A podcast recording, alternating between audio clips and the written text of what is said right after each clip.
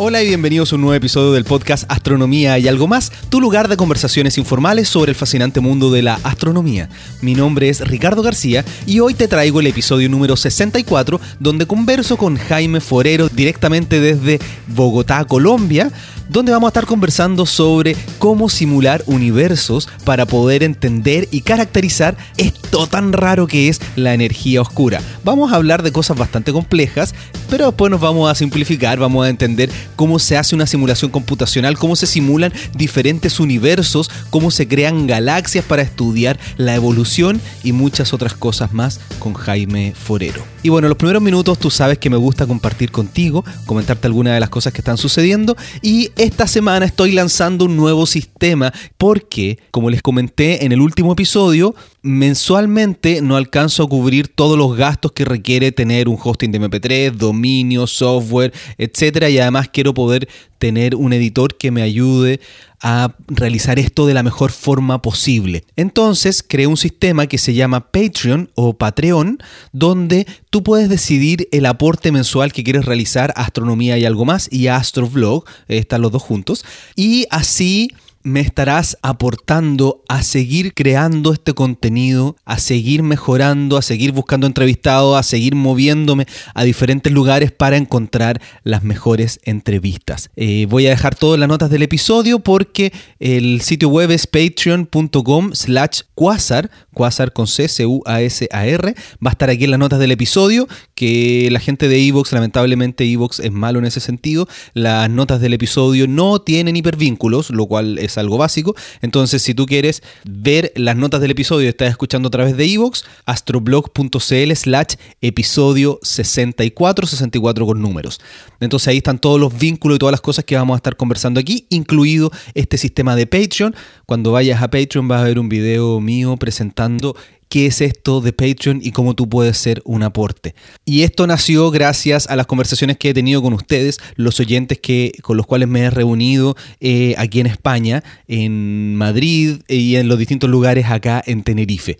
Así que por favor, dale una vuelta, míralo, ve si tienes la posibilidad de hacer este aporte. Yo te lo agradezco mucho para poder seguir haciendo este contenido y tratar de que sea un poquito más constante porque son muchas horas y muchos recursos para poder llevarte esto semana a semana. Entonces, si tú me aportas, si tú me ayudas, yo voy a poder ser más constante y publicar todos los sábados. Hoy día es sábado, estoy publicando el episodio para que puedas escucharlo durante el fin de semana. Todos los comentarios tú sabes a ricardo.astroblog.cl o también en mi cuenta de Twitter quasar, quasar con C, quasar en español, quasi-stellar object.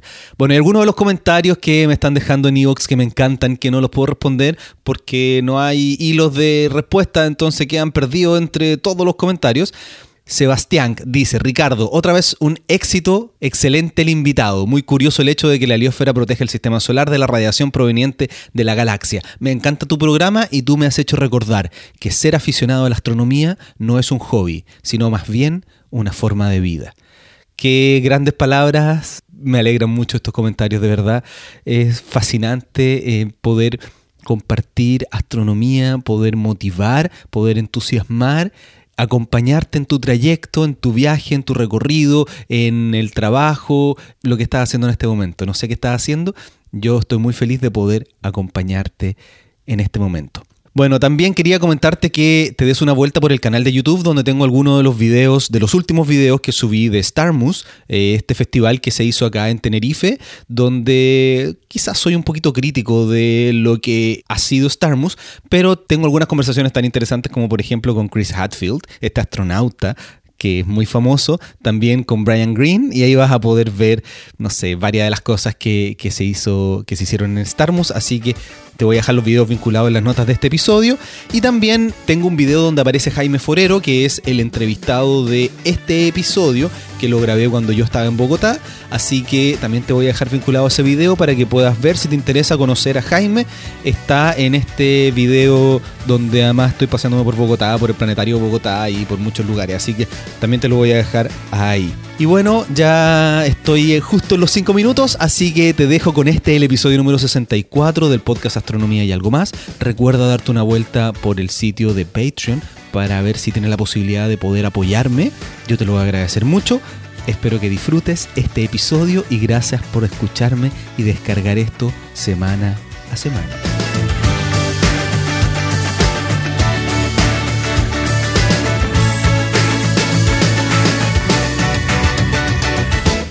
Bueno, me encuentro aquí con Jaime Forero en la Universidad de los Andes en Bogotá. Muchas gracias por recibirme aquí en tu oficina a esta hora ya de la noche. Gracias a ti por la invitación. Bueno, vamos a conversar de varias cosas. Yo creo que, que partamos con una presentación tuya. Cuéntame cuál es tu tema de investigación, qué es lo que hace aquí en la Universidad de los Andes, para que la gente te conozca. En la Universidad de los Andes soy, en primer lugar, profesor. Eh, dicto clases de física y astrofísica y en la parte de investigación me dedico a galaxias, formación de galaxias y cosmología, todo esto desde un punto de vista computacional. Ya se dan cuenta que vamos a hablar de temas bien interesantes en este episodio. Partamos un poquito por el tema de la universidad. Cuéntame un poquito cómo se forma astronomía acá, qué es lo que se hace, tiene pregrado, posgrado, para que la gente conozca un poquito el estado, porque ya he conversado con gente de la Universidad de Antioquia y de la Universidad Nacional. Entonces, esto es una universidad privada, ¿no?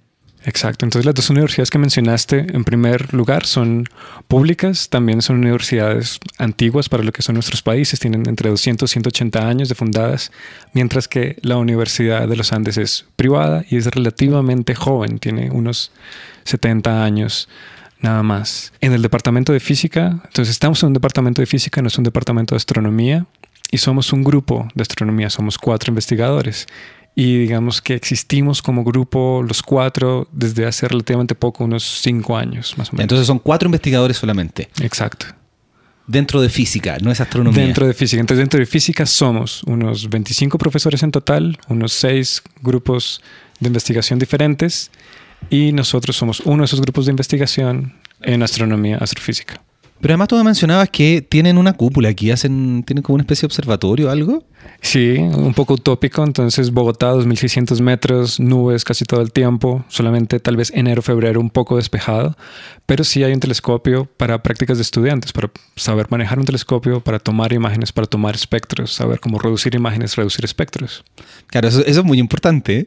Sí, es lo básico, básico. No podemos soñar, competir con lo que se puede hacer en Chile pero para que tengan un, acercamiento básico los estudiantes es lo mínimo que podemos hacer. Claro, pero los observatorios en Chile son de instituciones extranjeras, Estados Unidos, Europa, Japón, Asia. Claro, pero igual ese sentimiento de saber que todos esos enormes aparatos están en tu país, eso ya es una gran motivación y saber que esos investigadores también están cerca en tus universidades es un mundo de diferencia. Ahora, eso es algo que de a poco se ha empezado a valorar en Chile, como que después de muchos años la gente empezó a decir, claro, tenemos los observatorios más grandes del planeta y ahora sí que se ponen la camiseta, como decimos, pero costó bastante. Pero bueno, lo importante es que ahora tienen la camiseta puesta totalmente. Por ejemplo, una de las cosas que me he enterado de Chile, tú sabrás mucho más obviamente, es la creación de nuevos centros de astroingeniería justamente en Chile, que es justamente donde el, poder está, saber construir tú los instrumentos, lo que tú quieres. Eso es demasiado interesante. Yo conversé con la gente de Concepción que están haciendo radiómetros de vapor de agua, que suena extraño, pero escuchen el episodio. También en algún video de YouTube mostré lo que están haciendo la, gente de la Universidad de Chile. Y sí, hay, hay cosas que están empezando a surgir. Bueno, pero empezando ahora a hablar de temas un poquito más cósmicos. Por favor. Vamos a partir con, galaxias y, yo, y después vamos a pasar a cosmología. ¿Cómo se puede estudiar formación de galaxias? Formación y evolución de galaxias. Observamos galaxias. Sabemos que están ahí, observamos cada vez galaxias más distantes, estamos viendo hacia el pasado. Así que tenemos un recuento observacional de cómo han evolucionado las galaxias como poblaciones, porque lo vemos, lo observamos. Pero el objetivo es entender cómo, ¿Cómo se puede lograr eso? ¿Cómo, es, que, que Mencionaste la palabra poblaciones, tienes que profundizar un poquito en eso. Es decir, puedo observar una galaxia, tengo un individuo, puedo observar decenas de galaxias, ya empieza a ser más interesante. Hoy en día podemos observar miles, cientos de miles de galaxias y esos cientos de miles es lo que yo llamaría una población de galaxias. Ya, perfecto. Entonces, no sé si lo decía Carl Sagan o alguien, como que si viene un extraterrestre acá y nos toma una foto, viene solo un día y empieza a sacar como una historia de cómo crece el ser humano, se da cuenta que hay niños, que después hay jóvenes, adultos, ancianos, entonces dice, ah, probablemente esta es una persona que nació, creció y después se volvió anciano. Eso es lo que ustedes hacen con, con las galaxias. Es similar, porque justamente puedes observar una galaxia, puedes observar su tamaño, qué color tiene, qué formas tiene. E intentas e intentas armar una historia. Entonces la pregunta es, ¿cómo se forma una galaxia? Empecemos por el principio. en el principio todo era muy homogéneo, muy denso y muy caliente, que es un momento que todos llamamos comúnmente como Big Bang, pero significa básicamente eso, y ahí no hay galaxias todavía. El universo está expandiendo, pero al mismo tiempo está actuando la gravedad que tiende a atraer cosas, a volverlas más densas. Y en ese momento, cuando empiezas a ganar densidad, empiezas tal vez a formar justamente las primeras estrellas. Y esas primeras estrellas se estarán formando seguramente en un conjunto no solas, que vendrá a ser la primera galaxia. Entonces van a ser primeras estrellas que no hemos observado hasta ahora, pero suponemos que deben ser justamente compuestas sobre todo de hidrógeno, de helio, que es la composición primordial del universo. La que se dice población 3.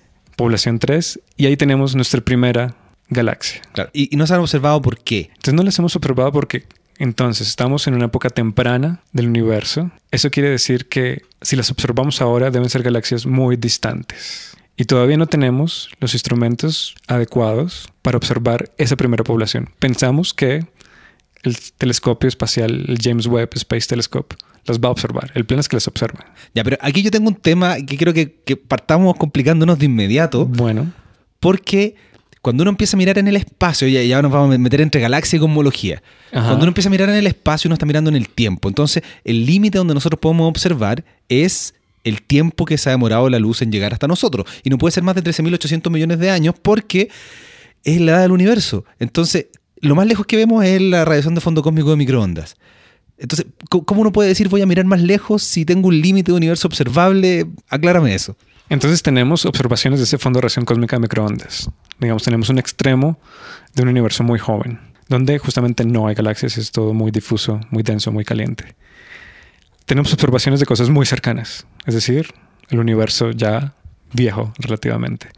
En el intermedio hay algo de información, pero no completamente. Cuando intentamos ir cada vez más lejos, donde no es completamente joven del universo, pero están las primeras galaxias, ahí todavía nuestros instrumentos todavía no han llegado.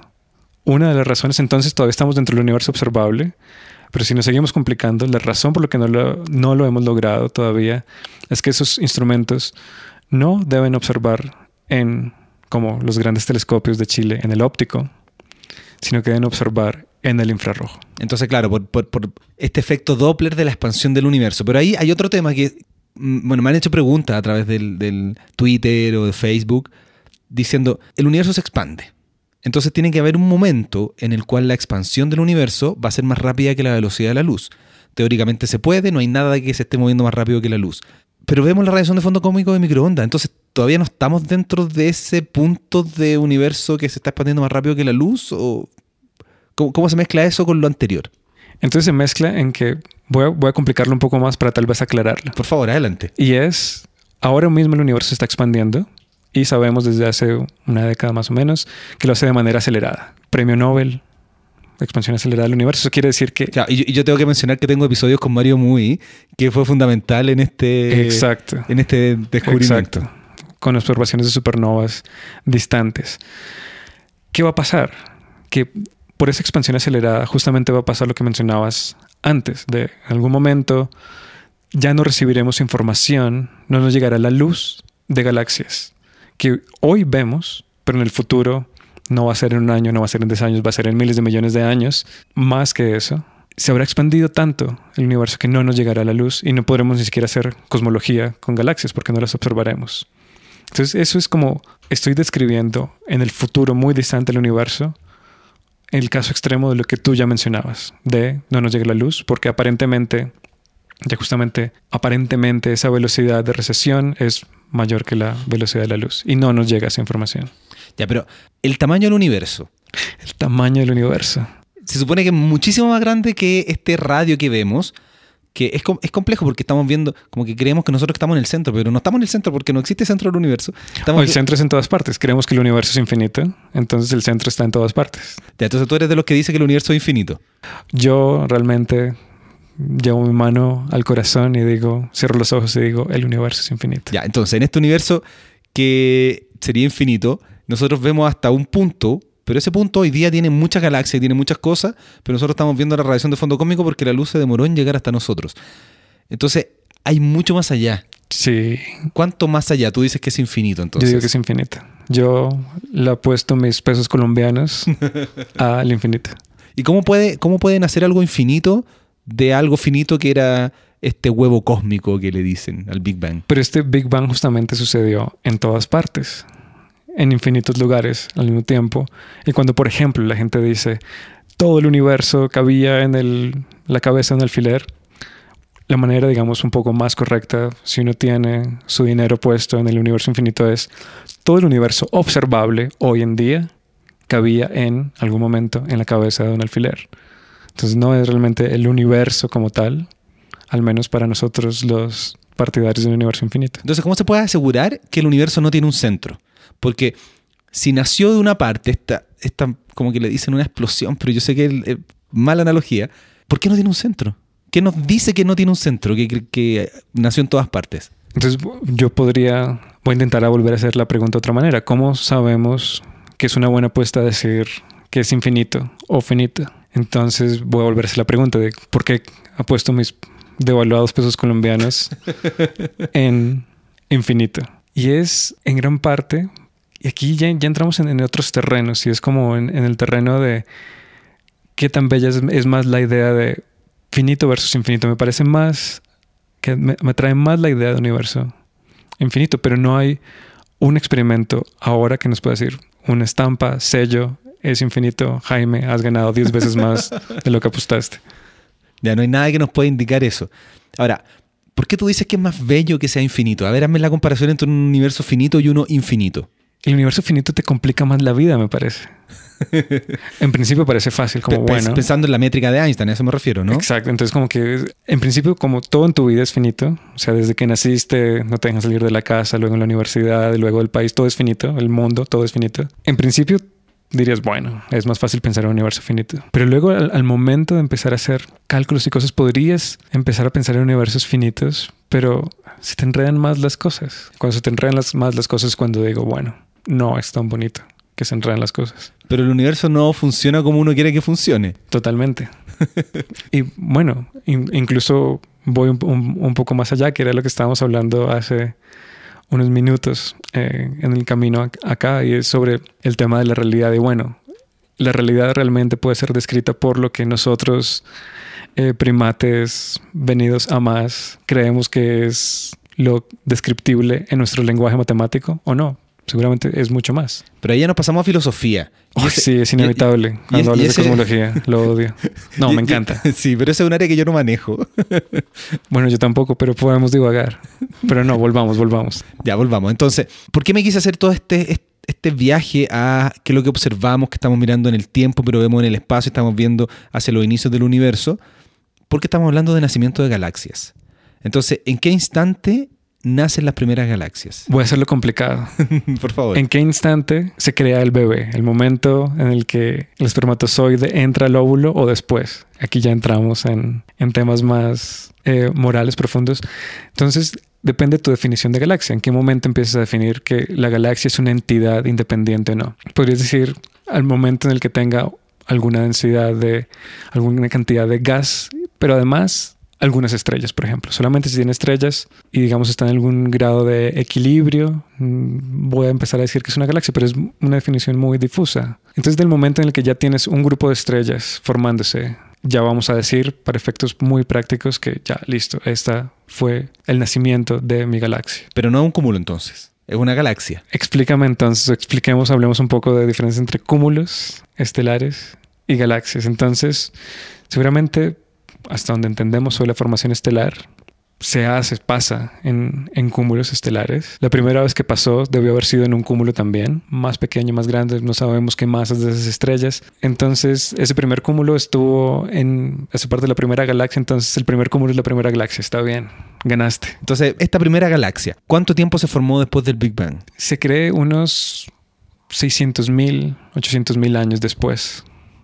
Bastante poco. Bastante poco. En términos galácticos. ¿Y las primeras galaxias que se formaron eran muy pequeñas o muy grandes? Muy pequeñas. Creemos que fueron muy pequeñas. Hay dos formas de pensarlo, justamente en la evolución de galaxias, que las galaxias que vemos hoy en día son resultado de una galaxia muy grande que se fragmentó o son el resultado de galaxias pequeñas que se unieron. Hoy en día, toda la evidencia muestra que las galaxias nacieron pequeñas y fueron creciendo. Así que debieron ser pequeñas. ¿Cuál es exactamente tu investigación? ¿Qué es lo que haces en la práctica? En la práctica hablo con amigos que observan galaxias y les doy eh, modelos teóricos para justificar por qué, por qué ellos observan lo que observan. Porque es de esa manera y no de otra. ¿Cómo sacas esos modelos teóricos? ¿Tienes un software, programas, metes datos a un clúster? ¿Cómo se hace eso? Entonces, gran parte del trabajo que yo hago es computacional, como ya lo había dicho, e implica hacer escribir código, correrlo a computadoras, y ya depende del problema que intentas resolver. Hay cosas que pueden hacerlas en un laptop, pero gran parte del trabajo lo hago en clústeres grandes de computadores. Pero, pero ¿cómo se hace? ¿Cómo se modela el nacimiento de una galaxia en un computador? Es como cocinar, ¿no? Entonces necesitas ingredientes y una manera de combinar los ingredientes.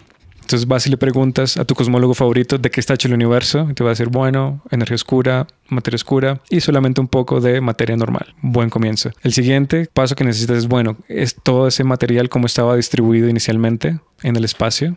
Alguien te dice, tiene ciertas propiedades de distribución espacial ubicas tus materiales ahí y luego enciendes la gravedad, básicamente. Y a medida que enciendes la gravedad en tu computador, vas a empezar a ver cómo grumos de galaxias se van formando cada vez más densos, ese gas va formando estrellas, las galaxias se van fusionando entre sí, pero todo esto es básicamente una animación, una historia que las leyes básicas se las das al computador y el computador hace todas las cuentas por ti. ¿Qué asidero de realidad, ya que estábamos hablando de la realidad, o de veracidad, tiene eso que uno puede hacer en el computador? ¿Por qué alguien va a llegar y va a decir, oye, ya, yo le creo lo que tú hiciste en el computador? Te encanta la epistemología, al parecer. Entonces No, no me gusta, la estudié.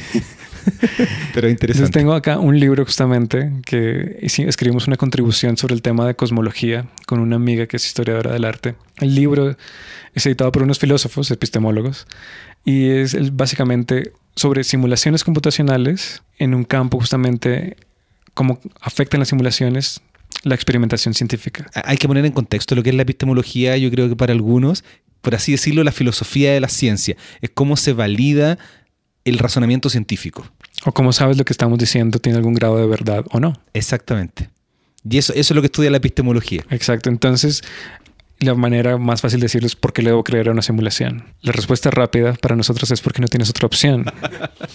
no puedes ir a crear un universo en un laboratorio y ver qué pasa. Así que mala suerte.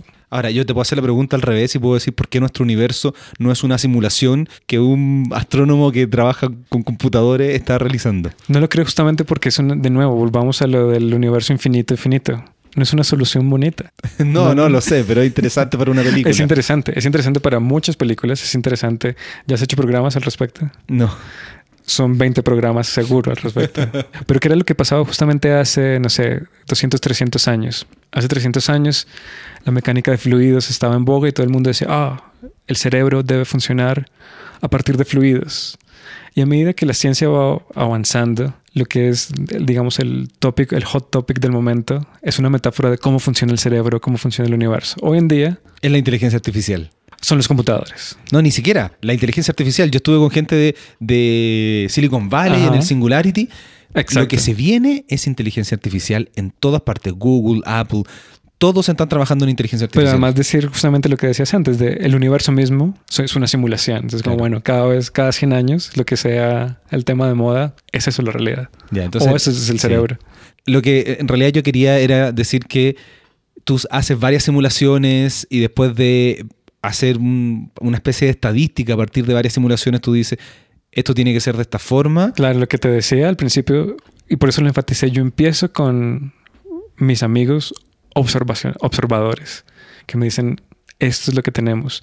Si mis modelos, justamente después de un doloroso proceso de creación no logran producir algo similar a lo que ellos observan, claramente la culpa es de ellos. No, claramente vuelvo a los modelos e intentamos descubrir justamente qué, es lo que está pasando. Claro, y ahí es muy interesante. Yo también tengo un, otro episodio con alguien que estudia los plasmas y que también hace simulaciones computacionales y ahí ya entramos en mucho detalle de todo lo que hace un computador. Entonces, no es que tú quieras descubrir algo, sino que lo que tú estás haciendo es tratar de validar las observaciones de otros astrónomos. En gran parte sí, aunque justamente en ese proceso de querer entender algo te topas con galaxias, objetos que nadie puede explicar. Y en el proceso de darle una explicación encuentras algo nuevo.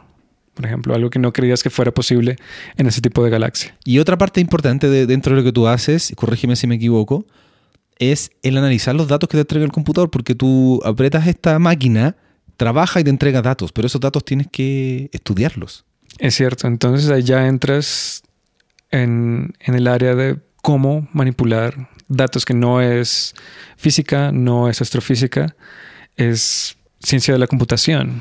Entonces varias de mis colaboraciones, de hecho, no son con eh, astrónomos, astrofísicos o físicos, son con ingenieros que son muy buenos en esos temas de machine learning, por ejemplo, o simplemente cómo hacer cómputo masivamente paralelo, cómo haces para poder sacar tus terabytes de datos de una manera eficiente o, o manipularlos de una manera eficiente en el supercomputador.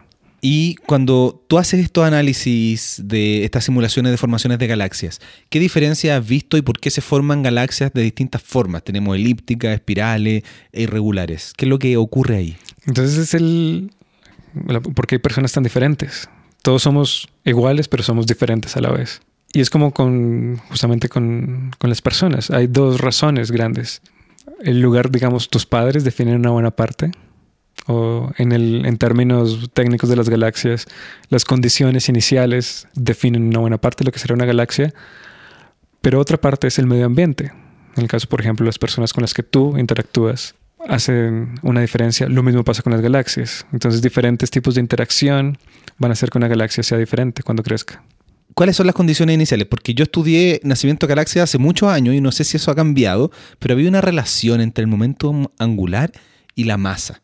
¿Sigue siendo eso importante? Sigue relativamente siendo importante, pero de nuevo pasa lo mismo con... Entonces la masa se podría pensar como una condición inicial, que cuánto, pensaba, cuánto pesabas al nacer, pero de nuevo con el momento angular, qué tan rápido gira esta galaxia.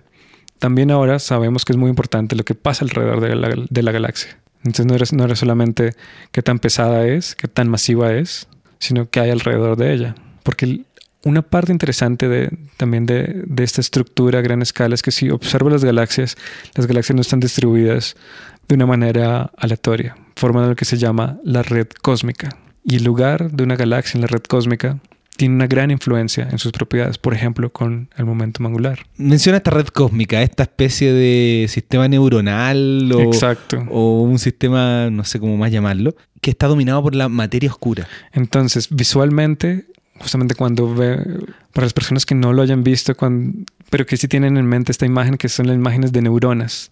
Entonces, la neurona conectada con otras neuronas.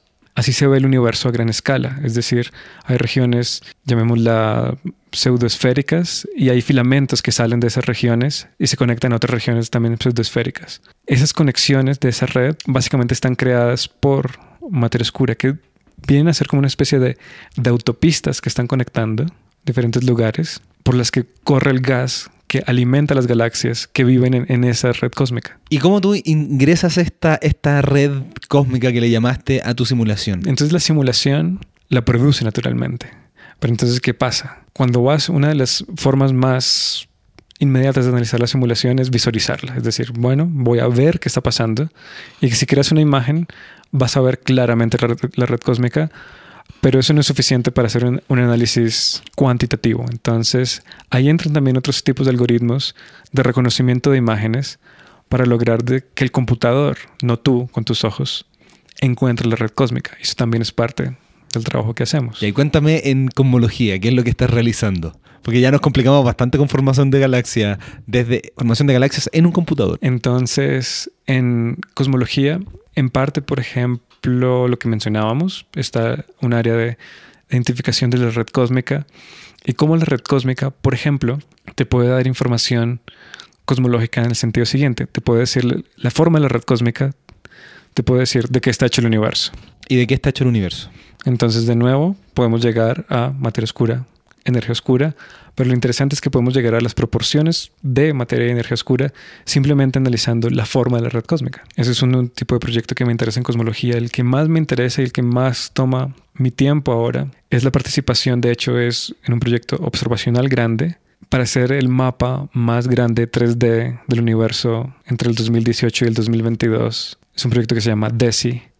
DESI son las iniciales en inglés de Dark Energy Spectroscopic Instrument y va a tomar espectros de millones de galaxias, de casi unos 50 millones de galaxias, 10 veces más de lo que tenemos ahora, para hacer un mapa 3D del universo como nunca lo hemos hecho. ¿Y, y qué se refiere a un mapa 3D? O sea, yo voy a tener una televisión 3D y lo voy a ver, o voy a tener realidad virtual. Entonces esperamos que al final los resultados se puedan ver en, en, tu visor de realidad virtual y puedas explorar y jugar con eso. Pero 3D significa lo siguiente, significa que normalmente cuando tienes tu telescopio ves el cielo y lo ves como una superficie, como una esfera, y tienes una información que llamaríamos 2D, pero no sabes la profundidad. Entonces quieres saber si ves dos galaxias en el cielo, cuál está detrás, una detrás de la otra. Para eso necesitas tomar un espectro.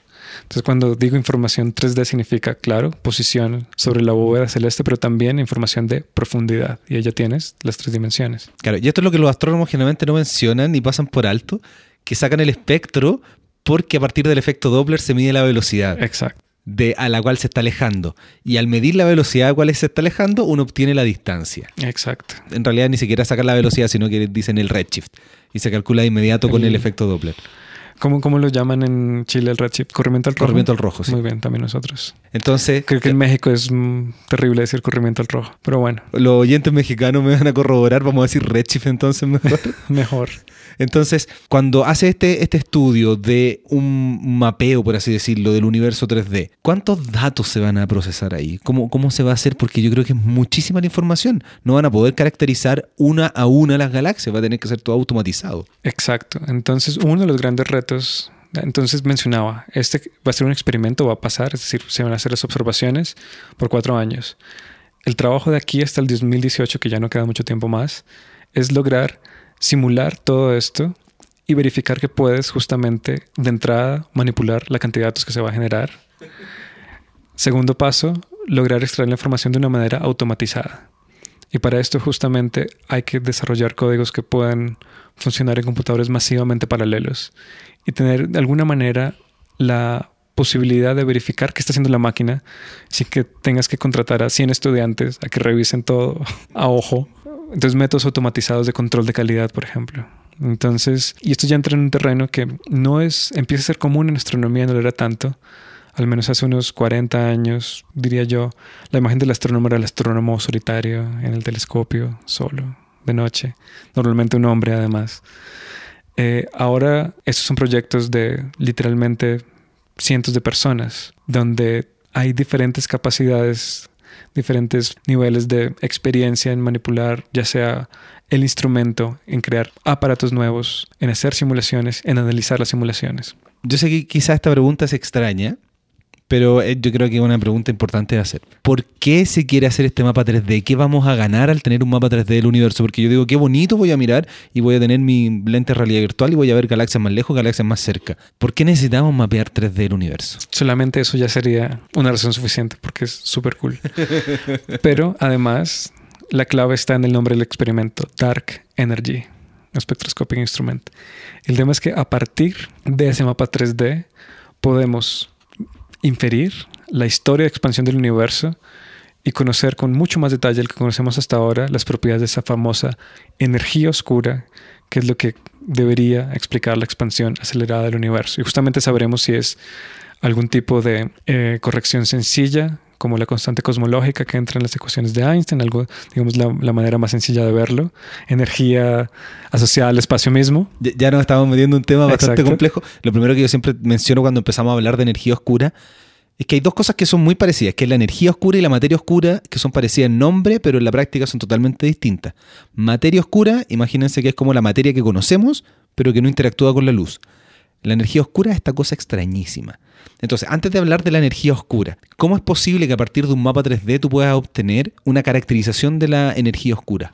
La razón es que en la distribución de las galaxias hay un, patrón oculto, que no es oculto, bueno, lo, lo logramos justamente observar. Y es un patrón que viene de lo siguiente. Al momento, por ejemplo, de tirar una piedrita en un estanque de agua, vas a ver cómo se generan ondas que van moviéndose de manera hacia afuera, circulares. Eso pasó, también pasaba en el Big Bang. Había ondas que se generaron. A medida que el universo se fue expandiendo, esa onda se congeló. Eso quiere decir que generó una especie de esferita un poco más densa que el resto del universo. Y esas esferitas estaban en todas partes. Se llaman, es una oscilación acústica, porque es justamente como el sonido. ¿Cómo le llaman? Oscilación acústica de bariones. ¿Cómo se quedan pegadas estas ondas? ¿Qué, ¿Dónde se pegan? ¿Dónde se congelan? ¿Cómo posible que haya... Eh, ¿Dónde? Entonces, al momento en el de muy cercano al Big Bang, un universo muy caliente, muy denso, muy homogéneo, la materia normal, la materia oscura y los fotones digamos, era tan denso que lograban todo lo que pasaba con los fotones también le pasaba a la materia, todo lo que pasaba con la materia normal también le pasaba a la materia oscura. A medida que el universo se expande, se enfría. Y esos tres componentes, el nombre, la palabra técnica sería se desacoplan, es decir, dejan de hablarse entre ellos. El momento en el que dejan de hablarse entre ellos, puede ocurrir justamente este enfriamiento donde ya no se logra propagar más la onda. Ya, entonces, Estamos hablando de ondas de sonido, literalmente. Literalmente, porque son fluctuaciones de presión y densidad. Entonces viajan en un medio y este medio en algún momento se desarmó. Exacto. Y quedaron marcadas. Y quedaron marcadas. Ese lugar donde quedaron marcadas, ahora, más tarde, miles de millones de años después, vas a tener preferencialmente más galaxias en esos lugares. Entonces, cuando haces el mapa 3D y lo analizas, no es obvio cuando lo ves a, a simple vista, lo analizas, herramientas matemáticas, vas a lograr ver el tamaño, vas a lograr ver el tamaño de esta de estas burbujitas iniciales. Ya, entonces, vemos el tamaño de estas burbujas iniciales donde se hizo el desacople de este material. ¿Cómo yo puedo de ahí caracterizar la energía oscura? Entonces, como yo te veo ahora a ti, estás muy cerca, estás, digamos, a un metro y medio, y si te veo ahora a 10 metros, aparentemente te voy a ver más, más pequeño. Más todavía. más todavía. Si te a 100 metros, mucho más pequeño todavía. Ahora supongamos que yo no sé a qué distancia estás. Supongamos que no sé que estás a 10 metros, supongamos que no sé que estás a 100 metros. Pero lo que sí sé es porque tengo tu documento, no sé si en el documento, en el DNI chileno aparece tu estatura. No, no aparece. En el colombiano aparece. En el colombiano es terrible. Aparece la estatura, aparece el tipo de sangre, aparece todo. El peso, el color de ojos. Eh, no, el peso. El color de pelo. no. Ahora deberíamos decir más allá que estamos hablando en. Es cierto. Eh, de ciencia. Exacto. El redshift al que naciste. claro. 10 a la menos. Bla. Si conozco, si conozco tu tamaño, tu estatura, y ahora te veo a diferentes distancias, te veo más pequeño aparentemente, porque sé que es un efecto de perspectiva. Pero entonces usando lo que se podría decir trigonometría básica de secundaria, podría deducir de tu tamaño aparente, conociendo tu tamaño real, la distancia a la que estás. Exactamente. Exactamente. Podría inferir a qué distancia te encuentras siempre y cuando conozca tu tamaño. Eso es lo que conocemos nosotros con estas burbujitas. Conocemos el tamaño de esas burbujas. Sabemos la estatura que tienen. Tenemos el DNI aprobado que nos dice que tienen más o menos 150 megaparsecs. Ya, pero ese, ese es un método indirecto. Es indirecto. Pero entonces, ¿qué viene? tenemos la distancia, pero también tenemos el corrimiento al rojo, palabra prohibida tal vez también en España, corrimiento al rojo. Tenemos, tenemos el redshift, porque eso es lo que sacamos de los espectros, y tenemos la distancia. Y el redshift y la distancia son independientes el uno del otro, lo obtuvimos por métodos diferentes. Perfecto. Y ahora teniendo eso, tenemos el equivalente a lo que tenía Hubble hace ya casi 100 años, que era distancia y velocidad. Aquí la velocidad le estamos dando otro nombre más adecuado, que es redshift. Entonces tenemos la distancia en la que está y la velocidad aparente que tiene. Y con eso vamos a decir, bueno, solamente hay un tipo de conjunto de ecuaciones que pueden describirlo con algunos parámetros y esos parámetros tienen interpretaciones. Y es donde, digamos, volvemos un poco a la, epistemología. Está, la está las observaciones, está el masajeo de las observaciones, la estructura un poco. Qué buen concepto, masajeo de las observaciones. Exacto, les, les hablo, les digo, bueno, ¿cómo están hoy? y luego intento usar un modelo matemático para explicar el comportamiento de las observaciones y luego el otro salto también de fe es decir, listo, esas ecuaciones, esas constantes matemáticas corresponden a alguna realidad física, que viene a ser, por ejemplo, la relatividad general existe como la conocemos, sí o no, la energía oscura existe tal como alguien se la imaginó, sí o no, la materia oscura existe como alguien me lo dijo, sí o no. Ya, entonces es interesante que hay ecuaciones y esas ecuaciones existen en algunos parámetros. Y esos parámetros tratan de buscarle algún asidero real. Y ahí volvemos entonces a la energía oscura, Sí, donde la energía oscura es el concepto general. sí, Eh, eh, es decir, existe esto porque hay observaciones, es como el éter. Existe esto que no podemos caracterizar de ninguna manera, entonces vamos a poner un nombre que no conocemos, energía oscura. Dentro de las interpretaciones que hay, es un parámetro dentro de la ecuación de Einstein en el cual tenemos la constante cosmológica. ¿Es así? Es así, es una, otra manera de decirlo que uh, se escucha mucho es que justamente la energía oscura es en realidad la parametrización de nuestra ignorancia. Nada más ni nada menos. Hay algo que no cuadra, intentamos hacerlo cuadrar añadiendo cosas nuevas y le inventamos un nombre. Claro, pero la constante cosmológica es una de las opciones Es una de las opciones. y viene de esta ecuación y es un parámetro de una ecuación. Es un parámetro de una ecuación y además lo que tiene interesante es- este parámetro es que es constante en la historia del universo, lo que lo hace de nuevo, lo que lo hace mucho más fácil de manejar. Y para algunos volvemos a la idea de lo es como más bonita. Entonces tú crees que la energía oscura es la constante cosmológica. Quisiera creer que no, quisiera creer que es algo más interesante. Porque yo- lo que yo hablaba con, con Mario muy en, me parece que en el episodio 8 de este podcast, ya hace mucho rato, él mencionaba que tú puedes poner la constante cosmológica a un lado o al otro. Y va a cambiar si es parte de la geometría o es parte de La materia-energía. la materia. Entonces, ¿cómo se puede caracterizar esto? ¿Cómo, ¿Qué elemento puede entregarnos, o sea, qué otra cosa puede ser si no es constante cosmológica? La opción que me pareciera más interesante es justamente la relatividad general como tal no es la descripción adecuada. Que tal vez estoy pegando el salto, Sí, por favor, me parece Más muy allá. bien, mu- mucho más allá.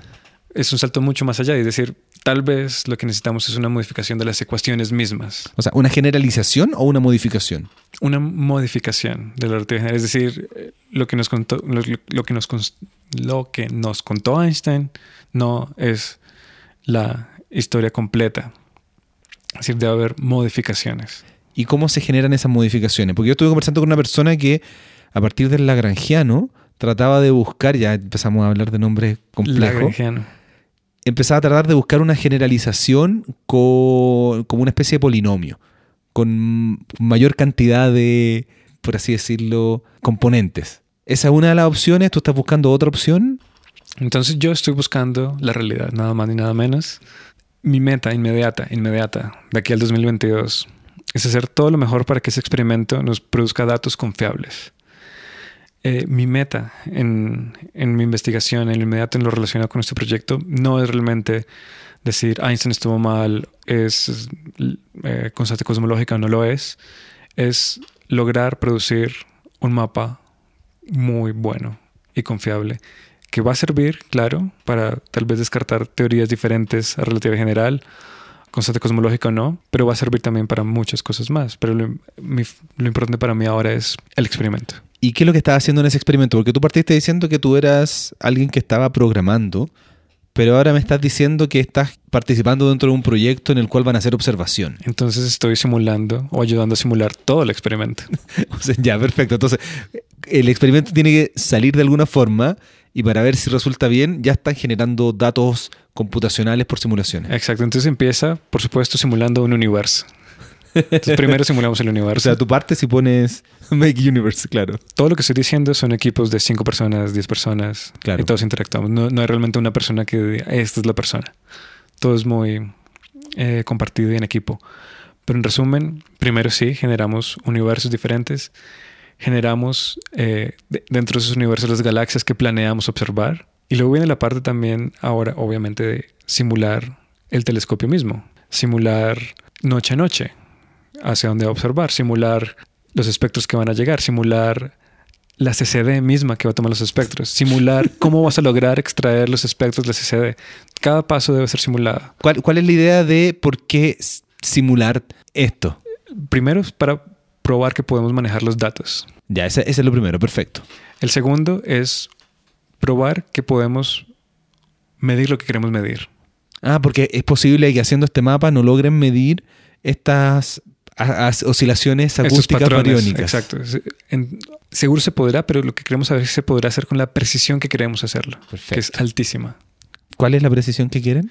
Entonces, en la historia voy a decirlo en términos de los parámetros cosmológicos, en términos de estos, eh, de estos numeritos, conocerlos mejor del 1%, sub porcentaje. O sea, ahora lo conocemos del orden del 10%. Con un error. Con un error del 10%. O sea, por ejemplo. Llamémoslo incertidumbre, más que error. Si fuera un error, lo podríamos corregir. Qué bueno. Eh, con una incertidumbre del 10%, queremos conocerlo con mejor, mejor que el 1%, más pequeño que el 1%. o sea, eso quiere decir que es casi, casi cierto. Exacto. Entonces, es decir, como tenemos muy pocas dudas de que es ese valor. Entonces, para saber si van a tener ese, esa, precisión que deseamos, sí. Lo más probable es que en, las primeras simulaciones no se logre y ahí entra la, tercera motivación, es generar estrategias, nuevas maneras de interpretar los datos, nuevas maneras de analizarlos para llegar a esa precisión. Entonces, prepararnos justamente para cuando lleguen los datos, sea cuestión de hacer enter, enter y ya. Y está todo. Está todo, ya porque ya lo simulamos. Claro, pero, igual van a surgir problemas, porque además las imágenes reales hay que... Claro que sí. Bueno, están haciendo espectros, pero igual hay que hacer reducción de datos. Entonces, cuando haces la simulación, ¿estás pensando en datos ya reducidos o pasas por todo el proceso de reducción? Pasamos por todo el proceso de reducción. Generamos los espectros sobre la CCD y generamos los rayos cósmicos sobre la CCD. Todo. Creo que lo único que no hacemos cada vez que simulamos es el, trazo óptico a través de las, del telescopio y cómo llega a las fibras. es lo único que no hacemos en detalle. Hasta los aviones posibles que hayan pasado. Exacto. El, temblor, que, algo así. Tenemos que simular, por ejemplo, las fibras ópticas. Eh, las fibras ópticas no son perfectas, se van a dañar. Simular fallos de las fibras ópticas, por ejemplo. Claro, para que el computador, para que después puedan ustedes saber que viene con fallos tal imagen. Exacto, entonces podemos, la idea es simular todo lo que sabemos que puede salir mal. Los imprevistos que no nos imaginamos ahora no pueden estar en la simulación. Pero es impresionante la cantidad de trabajo, simular no solamente un universo, sino que simular las condiciones de observación y todo eso. ¿Y cómo van en ese proyecto? ¿Ya está todo simulado o están empezando? Estamos, existe para toda esta secuencia de universo, instrumento, la atmósfera hay que simularla, todo. Existen versiones muy básicas de ¿Y qué atmósfera van a simular? Entonces, la del lugar de observación. Exacto. Entonces tenemos que utilizar los datos históricos de este lugar de observación, Kitt Peak, Arizona, y simular lo que creemos que va a ser el cielo. Entonces, bueno, hay que incluir. Entonces, para todo esto que estoy mencionando existen ya, digamos, paquetes básicos. Y el trabajo específico que yo he venido haciendo es cómo integrar todos estos paquetes básicos para que se hablen bien unos con los otros y poder hacer la simulación completa. Hasta el año que viene, 2017, vamos a hacer la simulación realmente poderosa donde se van a generar los 50 millones de espectros sobre CCD con rayos cósmicos, condiciones atmosféricas, con todos los fallos posibles y lograr ver si se logran procesar en un tiempo razonable para empezar a medir estos numeritos, dos numeritos, tres numeritos de parámetros cosmológicos. ¿Y en qué computador se va a procesar tanta información? Eh, eso se está haciendo en supercomputadores en Estados Unidos de NERSC, que es básicamente la, la como la gran eh, institución que congrega los supercomputadores de la Agencia de la Energía para la Energía en, Estados Unidos, el Departamento de Energía. Y son supercomputadores que son del orden de 100.000 procesadores, 200.000 procesadores. Y que para esto, por ejemplo, para procesar estos datos van a ser, no sé, se los alimentas a mil procesadores para lograr tener respuestas en el orden de un par de días, empezar a tener respuestas. ¿Y cuánta gente forma el equipo que está simulando? Simulando somos cerca de 25 personas. ¿Y cada uno está encargado? ¿Hay un líder del proyecto? ¿Cómo se coordina tanta gente? La coordinación, con estos proyectos empieza a entrar a las entrañas de la burocracia y la coordinación y la comunicación. este equipo pequeño de simulación, porque, paréntesis, hay equipos que están construyendo todo, ¿no? Porque esto va a ser realidad que están construyendo las fibras ópticas, que están construyendo los espectógrafos, que están construyendo los correctores eh, focales que van a ir en el telescopio, que están haciendo todo eso. El de simulaciones somos un subequipo pequeño de 25 personas y hay un coordinador principal y básicamente tenemos tareas y deadlines. ¿Y se coordinan a través de Slack o a través de correo electrónico? Nos coordinamos la herramienta principal de trabajo en realidad es GitHub. Perfecto, claro, son programadores. Tienen que ocupar GitHub. Entonces todo está en GitHub. Eh, Los que, no conocen el mundo de la programación. De los programadores. Exactamente. En lugar de decir eh, me gusta de una foto, en realidad digo me gusta de una línea de código. Y no estoy exagerando. Eh, entonces nos encontramos básicamente a través de GitHub. Esa es la interacción principal. Y tenemos teleconferencias semanales. ¿A través de qué medio? un servicio de teleconferencia que ellos tienen, no recuerdo. Ah, ya, ellos tienen el servicio de conferencia. Sí. Entonces llamas, están todos, hablas. Y muy importante, claro, hemos pensado en Slack, pero en realidad más importante que eso es vernos periódicamente cara a cara.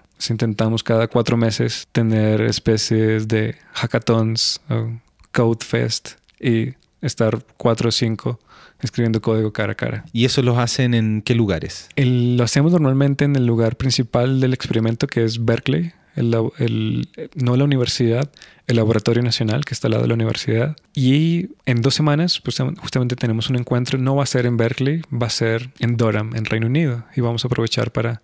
Va a estar toda la colaboración. Toda la colaboración son del orden de 300 científicos. Científicos, 400 si somos los ingenieros. Algo que en Chile es el encuentro de la Sociedad Chilena de Astronomía, 250 personas de muchos lugares haciendo investigaciones muy distintas.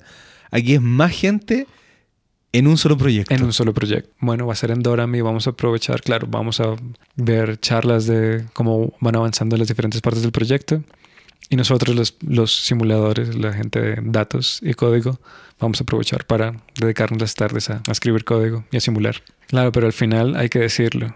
La interacción de día a día es más, este archivo, el formato es incorrecto porque no lo puedo leer. Y solamente hay epifanías una vez al mes de, oh, logré ya simular esto, logré observar esto. Claro, al principio es código, código, código, uno corre, error, error, no compila. No, y simplemente no entiendo tu código, no, está bien comentado, no está la documentación, cómo lo instalo, no puedo instalar el código. ¿Y en qué están programando? Python, su gran mayoría. Python, el 95%, solamente una pequeña parte que requiere ser más intensiva lo hacemos en C o C++ pero todo estamos intentando que sea Python. Claro, porque además lo que tú mencionas, tienen que comentar todas las líneas, todo lo que ustedes escriben, porque alguien tuvo una idea brillante y algo que iba en 10 líneas se le ocurrió hacerlo en una. Eso es lo peor. es lo peor. Es lo peor sin, comentado, sin comentario. Los que han visto programación, cuando se les ocurre algo para de verdad cambiar 10 líneas en una, es maravilloso. Es maravilloso, pero lo peor es cuando te sueltan la línea y no sabes por qué está esa línea y no las 10 que tú creías que son las razonables. Claro. E-, esa parte de la programación es muy bonita. Sí. Es cómo resolver este problema de la manera más eficiente para hacer que el computador además ande más rápido o, se demore menos, no que ande más rápido. Claro, pero uno no, no entiende esas líneas de código. ¿Cuál es el deadline? ¿Cuándo tienen que tener esta simulación lista? Entonces, la simulación grande que mencionaba completa debe estar lista al final del 2017. O sea, de hecho, las primeras pruebas deben ser comienzos, comienzos del 2017, seis meses para arreglar todos los problemas y todo estar listo a finales del 2017. ¿Y cómo llegaste a participar en un, en un proyecto y en un equipo de esta naturaleza? Todo empezó porque estuve un año de postdoc en el Departamento de Astronomía en Berkeley. Entonces conocí mucha gente, diferentes proyectos, y este proyecto en particular estaba apenas empezando. De hecho, en esa época, estoy hablando del año 2011, había dos experimentos que querían hacer lo mismo, propuestos, ideas. Uno por Fermilab, otro por el Berkeley Lab, que son laboratorios nacionales en Estados Unidos. Al final el Departamento de Energía les dijo, no, no hay dinero para tanta gente, únanse los dos y lo va a liderar Berkeley Lab. Y cuando me enteré de eso, bueno, empecé a hablar con la gente de Berkeley Lab, me acerqué, ya justamente trabajaba simulando universos. Es tan divertido decir, yo trabajo simulando universos. y sí, lo es. Y me encanta. No, es maravilloso. Me encanta, es maravilloso. y también justamente tiene experiencia en algunos proyectos no tan grandes, pero sí en proyectos de, de colaboración que no requiere, que no justamente no, la idea no es que tú seas el protagonista y el genio, sino que puedas colaborar y trabajar en equipo. Y poco a poco justamente fui encontrando mi lugar en la colaboración. Y en este caso entonces, ellos te, porque tú estás contratado por la Universidad de los Andes, pero cuando haces proyectos de esta naturaleza, también tienes una especie de contrato con ellos. ¿Cómo funciona eso en la parte práctica? Entonces en, la parte práctica hay compromisos, no del tipo de un contrato, pero sí hay eh, memorandos of understanding, como diciendo creemos que la Universidad de los Andes, Jaime Ferrero, debería entregar esto, estos ítems al final del proyecto, eh, pero no hay, digamos, dinero. Ya. Es más como el, el compromiso y el, el compromiso de hacer bien el trabajo. Entonces, a la Universidad de los Andes le importa que tú estés participando en un proyecto de esta naturaleza. Claro, entonces el dinero, digamos que hay apoyos que me da la universidad, que me da la Colciencias, que es la Fundación Científica Colombiana, para poder viajar, poder tal vez contratar estudiantes, poder hacer todo eso muy bien, pero digamos es, digamos, Colombia, Colciencias, la Universidad de los Andes reconoce la importancia del proyecto y me apoyan económicamente. Y bueno, ya Berkeley me da como la, la facilidad de interactuar con, con, toda la colaboración. Claro, pero eh, eh, es sorprendente en astronomía que uno está participando en proyectos tan importantes ad honorem, por así Es decirlo. Es cierto. Y eso se da en muchas, muchas cosas, muchas colaboraciones de ese estilo. Y sobre todo con lo que yo estoy haciendo, lo que estamos haciendo en el grupo, que es software. Pasa mucho donde justamente no hay realmente compañías especializadas en crear software para simular universos. Hasta donde Tienes yo que sepa. crear una. Exacto. Pero te van a decir, ¿para qué te voy a pagar si lo hacen gratis? Entonces, es, es cierto, pasan... Y lo mencionaban en- dentro del proyecto, como, bueno, ¿cómo vamos a cuantificar el dinero de lo que ustedes están haciendo? Y era difícil porque justamente nadie estaba cobrando realmente. Ya eran pagados por sus, sus instituciones, que es el caso totalmente opuesto con, por ejemplo, la gente que fabrica las lentes o que fabrica los robots que van a posicionar las fibras ópticas. Son claramente parte del, del proyecto y el dinero, el, el dinero que maneja el proyecto va a pagarle al ingeniero, no de software, pero el de hardware. Entonces es un poco rara la situación para los que escribimos código. Pero, pero eso se da también en otras situaciones en astronomía, en las colaboraciones internacionales. Generalmente las instituciones que tienen a los docentes, que es como, bueno, hay otro- otros casos aparte, pero son las que costean eso porque además tú estás aquí, tienes oficina y tienes que dedicarle tiempo Sí, que te es está pagando la es universidad para trabajar en ese proyecto. Es cierto. Y bueno, digamos que ellos justamente lo reconocen porque dentro del compromiso está claro que voy a tener un sueldo. Eso de alguna manera ellos en algún momento lo tradujeron a dólares americanos. Dijeron, bueno, tal vez esta contribución puede ser de tantos miles de dólares.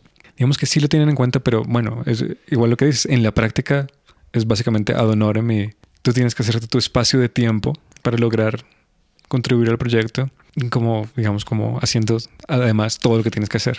Claro, pero pensando después el beneficio hacia la universidad, cuando se publique esto, va a estar tu nombre dentro de una publicación de algo que Uno de los podría- 400 autores. pero de algo que podría ser muy importante, Es cierto. porque podrían, si todo funciona muy bien, empezar la caracterización detallada de la energía oscura. Es cierto. Entonces, claro, está detrás del, del apoyo de la universidad, detrás del apoyo que me da Colciencias también está es- esa parte de decir, bueno, esto, digamos, por el, el- el honor de participar es interesante. Claro, y por eso como que la, la gente siempre dice, oh, que los astrónomos viajan tanto. Están trabajando gratis. Es cierto. en muchas cosas. Entonces consiguen estos fondos para asistir a congresos, asistir a estas reuniones en equipos internacionales, que es parte muy importante de este trabajo. Sí, porque somos tan pocos que no hay otra manera de hacerlo. Sí, en, lo- en- en- en el CAP dijeron más o menos cuántos astrónomos hay en el mundo. ¿10.000? Sí, yo escuché 11.000. Bueno, Bueno, es, es- es por ahí está. ese orden de magnitud, en astronomía Casi, son los órdenes de magnitud. casi que uno por millón. Entonces, claro, se pueden juntar todos. De hecho, en la IAU, ¿cuánto habían? Como 4.000. ¿O en- en Una el cosa así. Entonces, sí, son pocos. De aquí en Colombia habían como 50. Exagerando. 35 es mi última cuenta. Es lo que hay hoy día en Colombia. Hoy en día en Colombia, y cuando digo astrónomo profesional, digo personas contratadas ya en las universidades con una estabilidad laboral trabajando en astronomía. 35 personas la última vez que hice la cuenta. Que no es menor. No es poco, Claro, nosotros, nosotros en Chile tenemos más de 200. claro. ¿Y ustedes cuánto tiene Chile? ¿17 millones, 20 millones de habitantes? Pero hay muchos extranjeros que están trabajando en institución chilena. Igual. Es- eh, pero eso es muy bueno, Eso de es todas bueno. partes. Es genial. Sí. Y cada vez llegan más porque se aprovechan del tiempo de los chilenos. Se están aprovechando, pobres. Claro, es, es algo recíproco porque nosotros tenemos el 10% del tiempo de observación para los astrónomos en Chile. Entonces, como están contratados por instituciones chilenas, tienen este tiempo de observación. Y también mi, mi impresión es que igual parece mucha gente, pero necesitan más gente. Necesitan cada vez más gente, más gente, porque tienen tanto tantos datos, tanto tiempo que necesitan más gente para trabajar en astronomía en Chile. Y coordinarse también con Latinoamérica. Con Latinoamérica. Entonces, quería agradecerte mucho eh, que me hayas dado este tiempo para conversar de estas simulaciones y todo lo que tú haces. A ti por toda tu energía. Gracias. Espero de verdad que hayas disfrutado este episodio con Jaime Forero y estoy aquí al final de este episodio para recordarte que puedas pasarte por Patreon a ver si tienes la posibilidad de apoyar esto que estoy realizando. Y algo que no te mencioné al principio porque tampoco quería dejar la introducción tan larga, es que si tú aportas al podcast Astronomía y algo más y Astrovlog, vas a ser parte de un grupo muy especial en donde a través de un grupo privado de Facebook vas a poder ser partícipe directamente de la creación de este contenido. Sí, es algo muy especial y puedes aportar desde un dólar mensual hasta lo que tú quieras y vas a ser parte de este grupo donde vamos a y donde además vamos a tener un encuentro virtual mensual para responder tus preguntas, tus inquietudes y que además me ayudes en saber los temas que quieres seguir viendo tanto en el canal de YouTube como aquí en el podcast Astronomía y algo más. Así que te invito, date una vuelta sin ningún compromiso a Patreon patreon.com slash quasar o bien patreon.com slash quasar o van a estar aquí también abajo en las notas de este episodio si esto te gusta y quieres hacer un aporte a este podcast, a esta creación de contenido. Yo te lo agradezco de todas formas, si es que puedes o no puedes. Yo entiendo que en algunos casos no es posible. Así que eso es lo que te quería comentar. Nos vemos la próxima semana.